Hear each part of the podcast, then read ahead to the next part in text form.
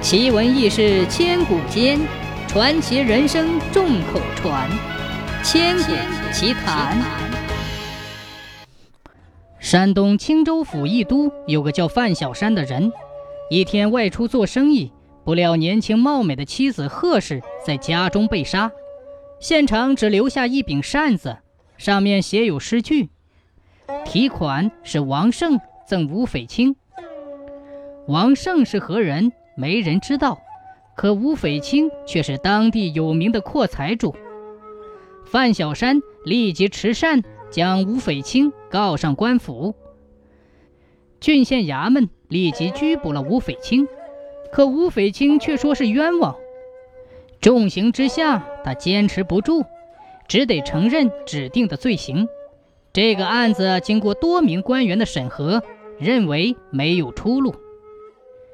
不久，新任青州刺史周元亮复审此案，心中生疑：吴匪清杀人证据只有一把扇子而已，况且那个王胜是何人都不知道，证据显然不足。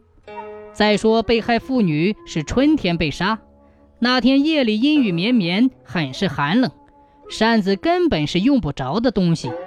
怎么会有在干那紧急匆忙之事时拿把扇子当累赘呢？想到这里，他将那把扇子取出，再三观看题诗，觉得似曾相识。再一细想，猛然记起以前在城南某店避雨，看见墙上有题诗，而且就是这首。周元亮发下传签，马上把城南那店主押了起来。周元亮问他：“你那店里的题诗是何人何时所题？”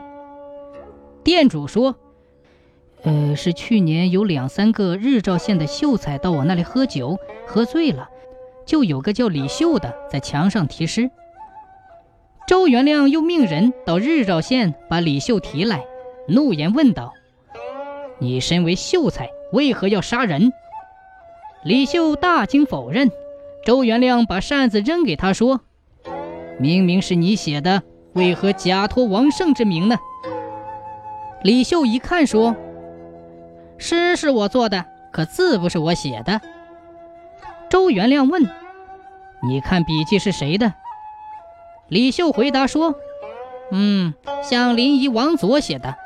那天他跟我们几个一块儿在城南喝酒。”周元亮马上把王佐拘捕到衙门。王佐交代：“这上面是义都商人张成叫我写的。